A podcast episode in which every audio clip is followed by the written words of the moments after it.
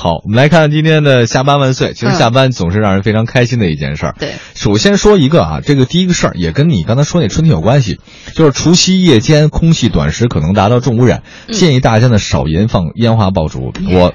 我我你你先说，然后我再说这事儿。我刚刚已经说过了，就是其实有一个好的办法，我真不觉得必须要放，因为我不是属于那种必须要放鞭炮的那种人。但是我身边就有，就他一定要觉得放放鞭炮，他才能够找到春节的那种感觉。我也是，而且一定要或者是受点伤啊，或者这这没有，不是不是叫受点伤，就是要有一点那种刺激的事情发生，比如说声音特别的响，对于他来说就是一种刺激。啊，他他真的你哎你，我很多人说是不应该放，嗯，但是我为什么要放？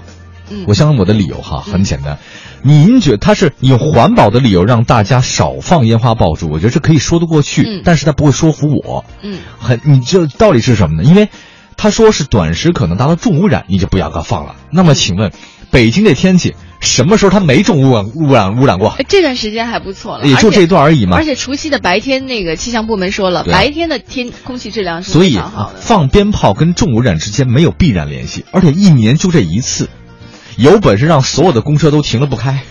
有本事让所有的这种所呃所谓的什么钢铁厂啊，这个厂那个厂全都停掉。当然不一样，你说哦，你说公车还是公共汽车？公车呀。哦，不是公共，我想的是公共汽。我说你公共汽车你就影响大家的生活。对，我当然肯定是公车了。鞭炮它不影响。对，我的认呃，再再是这样的，一年就这么一天，而且您这个我们不放这鞭炮，请问北京会不会还是重污染呢？肯定也是重污染。专家说了，三十年到五十年之内不会得到解决。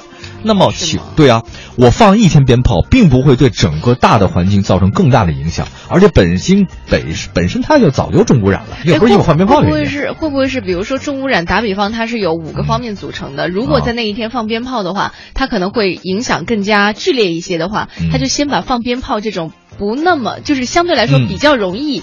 取消的事情先给取消了。你看，日本有烟花节，对，还有美国也有那个迪士尼乐园，还有各种大乐园也都放着烟花爆竹，会有大的放，包括香港、澳门地区也有这种的表演，也没听说人家 PM 二点五高的不得了，重污染了呀，对不对？有其他的原因。当然了，你看在日本，它的那个某地方的那种叫什么烟花烟火节。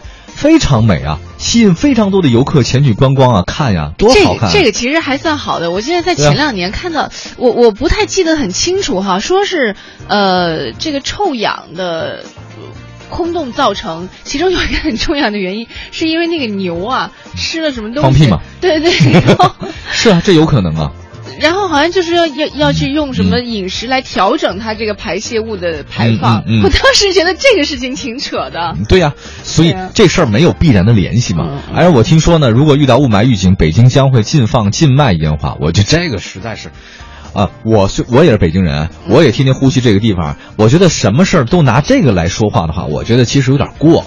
哎，燃放烟花哦，卖烟花爆竹是从除夕那天开始卖吗？已经卖了，昨天呃二月三号开始卖的。那这消息一出来，大家不都得囤货啊？对啊，所以你你能解决问题吗？